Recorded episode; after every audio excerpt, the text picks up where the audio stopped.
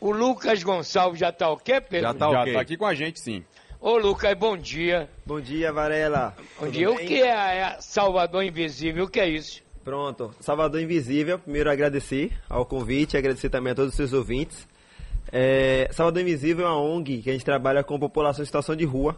Eu faço esse trabalho há 12 anos e a SSA Invisível, a gente desenvolve um trabalho com dois vieses. O primeiro, de dar visibilidade às pessoas em situação de rua, contando suas histórias, para poder mostrar que ali é um ser humano. É, e o segundo viés é a garantia de direitos. A gente então passa a lutar pelos direitos dessas pessoas, com- tirando a identidade delas, acompanhando no SUS, é, atrás do auxílio moradia, um Bolsa Família. Esse é o trabalho da Salvador Invisível. João Calil. Bom, Lucas, bom dia, seja bem-vindo aqui ao Balanço Geral. Bom dia, Calil. Eu conheço a história de algumas pessoas em situação de rua, fiz várias matérias para a televisão. E teve, entre tantas que, que a gente fez, né, eu me lembro de um caso, Pedro, de um cidadão que estava embaixo de uma marquise ali na calçada, e aí eu fui conversar com ele e ele disse, eu perguntei para ele como é que você veio parar aqui, porque cada um tem uma história, né? E ele disse o seguinte: nada mais foi do que eu vim de Itaberaba para fazer um exame aqui no hospital de Irmã Dulce. Eu só vi com dinheiro de, de vinda e a prefeitura não veio me buscar. Eu estou aqui há quatro meses. Eu virei morador de rua. Mas eu tenho família.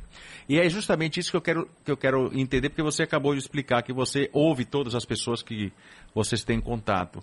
E quando há uma história parecida como essa, porque ninguém ali brotou do chão, todo mundo tem uma família, não é verdade? Exato. É, o que fazer do ponto de vista social é, com essas pessoas que têm um passado, que têm uma história e que de repente essa história cessou por algum motivo que ele não esperava? Pronto. Calil, é uma boa pergunta. E é uma pergunta que você vê muito na prática. Não é só esse caso, mas diversos casos. Sim. Muitas pessoas que estão aqui em Salvador em situação de rua vieram de outros locais, ou de outro estado ou de- ou de outro município. É, é ouvir essas pessoas, saber o motivo de fato. Em 12 anos eu já vi advogado em situação de rua que vieram de outros locais procurando emprego aqui não achou. Já vi enfermeiro, já vi técnicos e mais técnicos do que você imaginar. Mecatrônica, técnico de engenharia, técnico de segurança, enfim, diversas pessoas.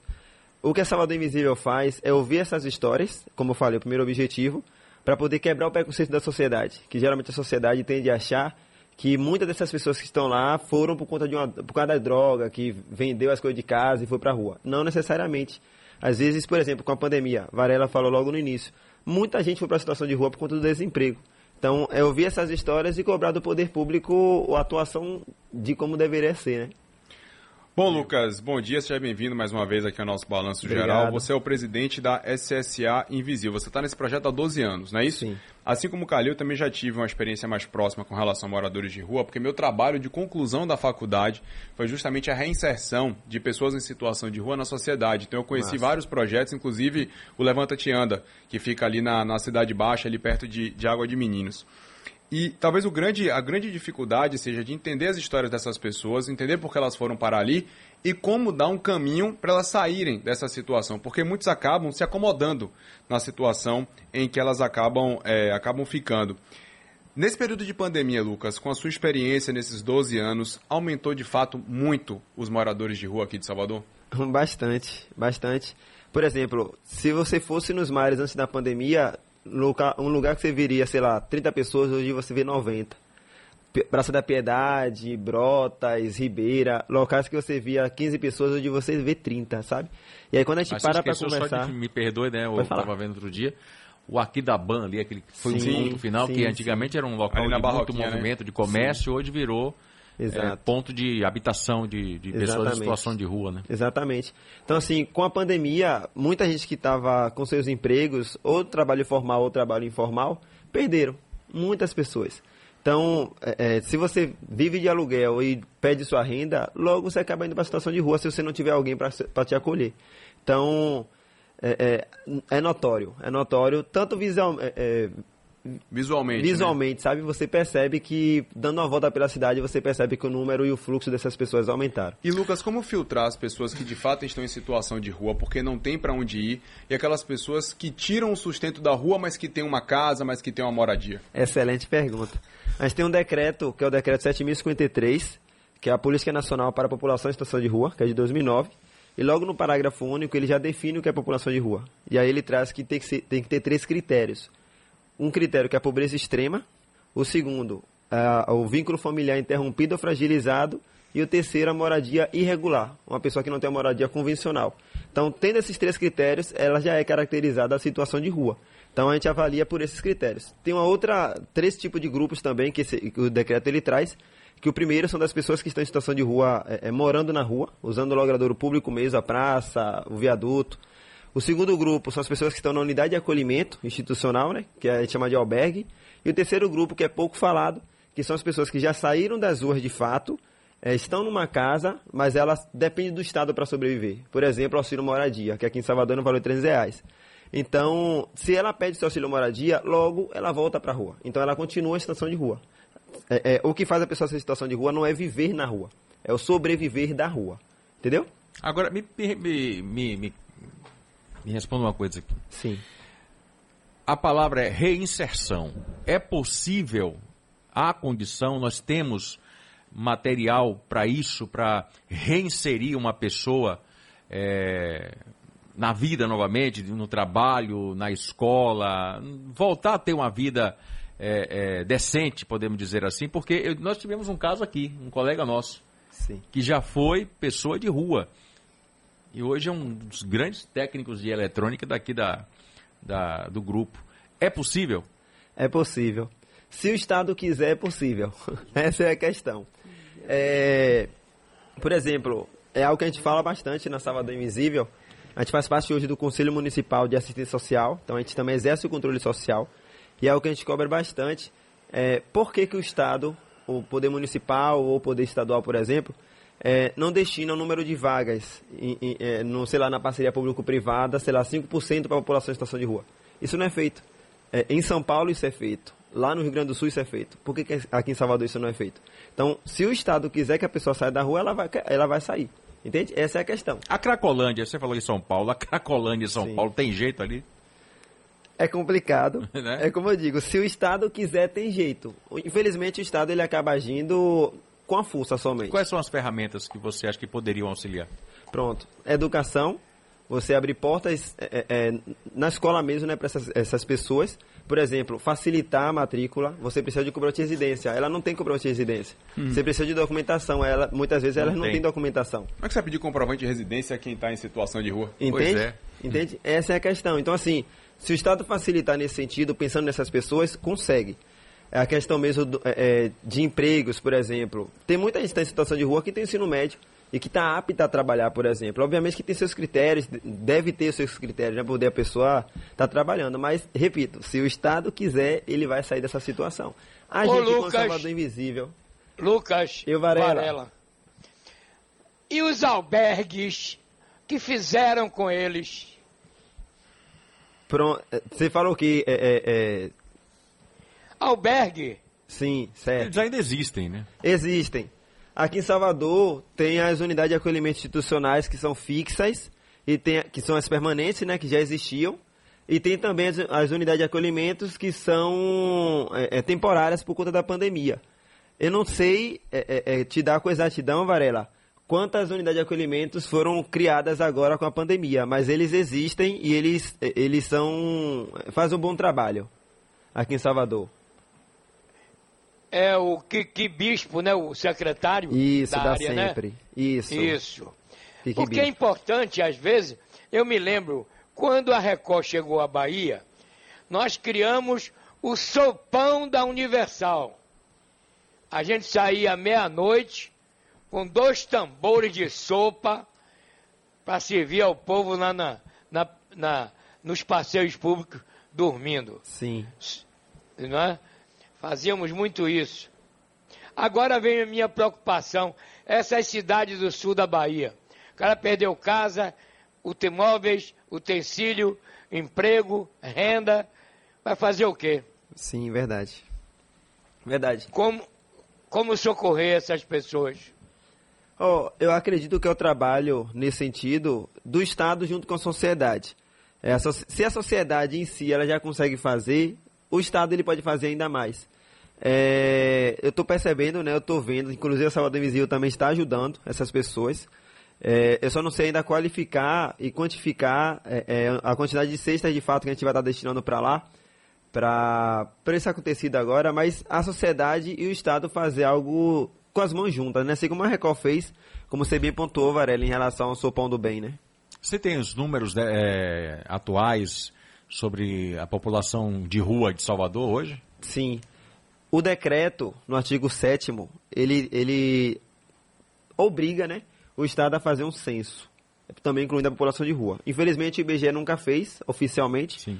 porque para poder incluir a população de rua, tem que ter CEP. Primeiro passo né, para poder fazer o censo, e não tem CEP, população de rua.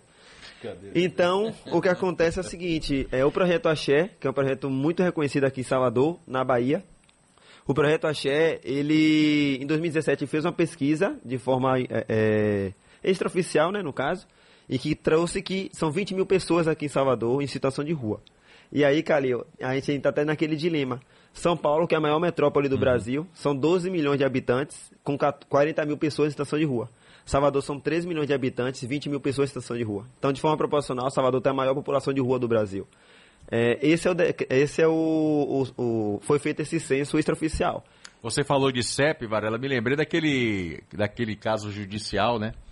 De um juiz que condenou um cidadão que estava em situação de rua à prisão domiciliar. Sim. É interessante. É, exatamente. É. Exatamente. É.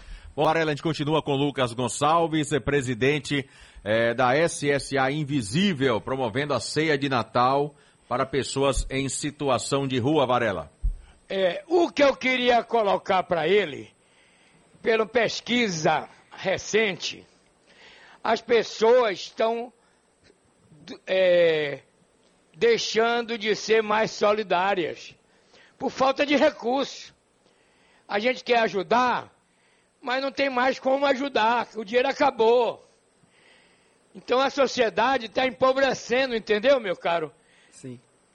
Então, é o Estado que tem que entrar nessa luta, o Estado brasileiro. É um país rico, com o povo na miséria. Isso, isso não me convence, entendeu? Parabéns pelo seu trabalho, para outras instituições como vocês. Mas é o Estado brasileiro que agora tem que abrir o cofre para matar a fome do povo. E falando nessa questão da fome do povo, Varelão, vocês vão fazer uma campanha agora de Natal, né? Como é que funciona essa campanha e como é que o povo pode ajudar, já que, como Varela disse, falta ajuda do Estado também, né? Sim, sim. É, a gente vai fazer agora o Natal Inclusive. E aí, quando eu utilizo esse termo Natal Inclusive, é proposital, por conta do All Inclusive, né? Uhum. Que quer dizer tudo incluso. É, porque a população de rua não é incluída nesse all inclusive. Nunca é, né? né? Nunca é. Então, Aliás, é... até que em cima disso que eu ia te perguntar. Sim. A grande barreira hoje dentro é, da população de rua ainda é o preconceito? Sim, com plena certeza. Tanto, é, é por exemplo, Praça da Piedade. Uma pessoa está andando só porque está vendo a pessoa negra, quando falam negra aqui são pretas e pardas, em situação de rua já acha que vai roubar. E não necessariamente. É... Então, essa é a ideia da Salvador Invisível, quebrar esse preconceito, sabe? Mostrar que não é porque a mulher está em situação de rua que ela é uma garota de programa, que você vai oferecer ali 30 reais e ela vai pra cama com você, sabe? Então, é o preconceito. Já começa por aí. Tanto o preconceito da sociedade quanto o preconceito do próprio Estado. E quando eu falo Estado aqui é o poder público de forma geral, sabe? E aí, em relação ao Natal, inclusive, a gente percebe que a, a, a população de rua ela não é incluída de fato. E a gente vai fazer agora, um evento para 200 pessoas na Praça da Piedade. A gente fez em 2019, é, em que a gente vai ter uma orquestra com alguns músicos do grupo Neogibá. Legal. É uma recitação, é, é, recitadores, né, de poema, a, a, galera do Busão e tal. É um teatro de fantoche, uma roda de conversa, uma homenagem aos assistidos que perdemos com a Covid, que a gente teve, tivemos várias pessoas, né, que, que faleceram com Covid, que estavam em situação de rua, mas que não foi falado.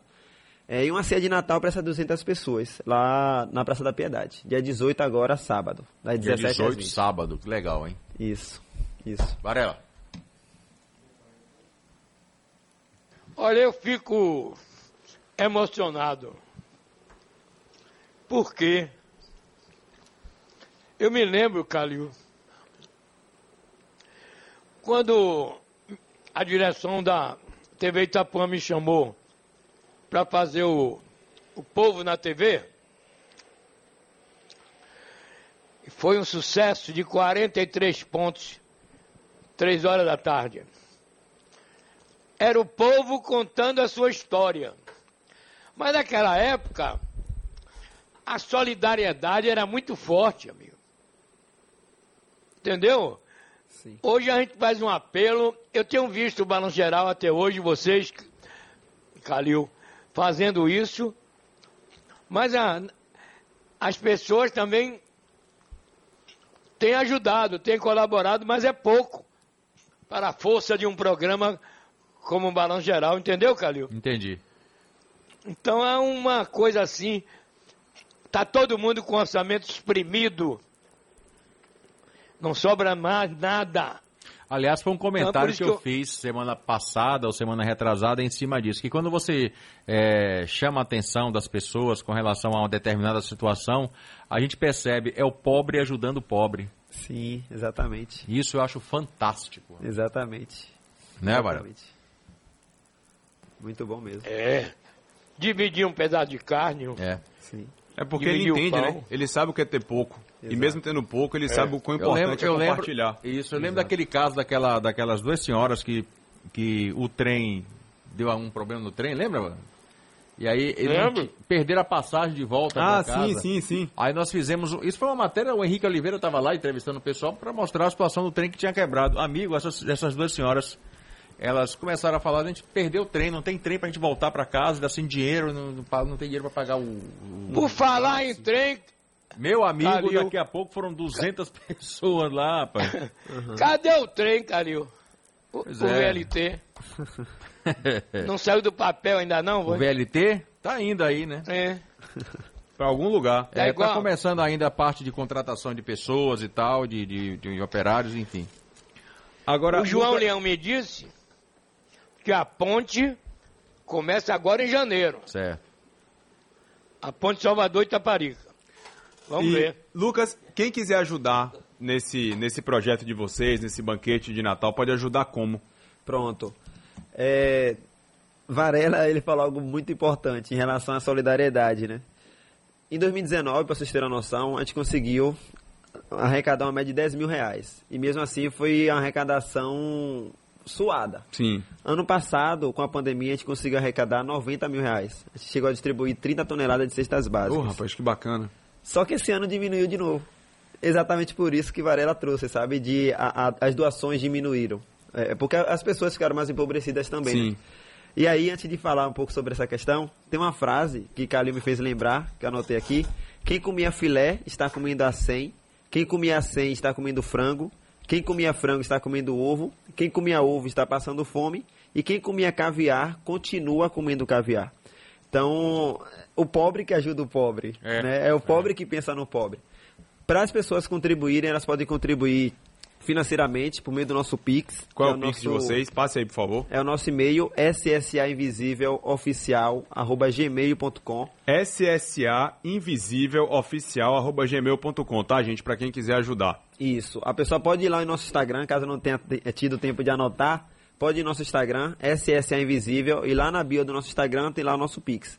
A partir de 10 reais a pessoa já pode contribuir. A gente está arrecadando 15 mil reais, até o momento só temos 50% da meta. Pronto. Tomara que agora vocês atinjam 100% dessa meta pra poder Show. ajudar todo mundo nesse Natal, viu, Lucas? Show. Parabéns pelo projeto de vocês, viu? Agradecemos. Obrigado, bastante. Lucas. Ô, ô Lucas, Eu, Varela. continue nessa luta e conte com o apoio irrestrito da Rádio Sociedade da Bahia, em nome da direção, comandada aí por nosso Luciano, colocando a emissora à sua disposição para divulgar os eventos e fazer as campanhas. Obrigado, ok? Varelão. Muito obrigado. Deus te abençoe. Amém, obrigado. Agradecer aqui a todos vocês, a sua audiência, que é espetacular. Desde gurizinho eu, eu- já escuto o Balanço Geral, na época que era na TV, com Varela. É, muito obrigado, gente. Obrigado a Muito você. Você Valeu, tá igual a Silvana. E parabéns. chamando de decano.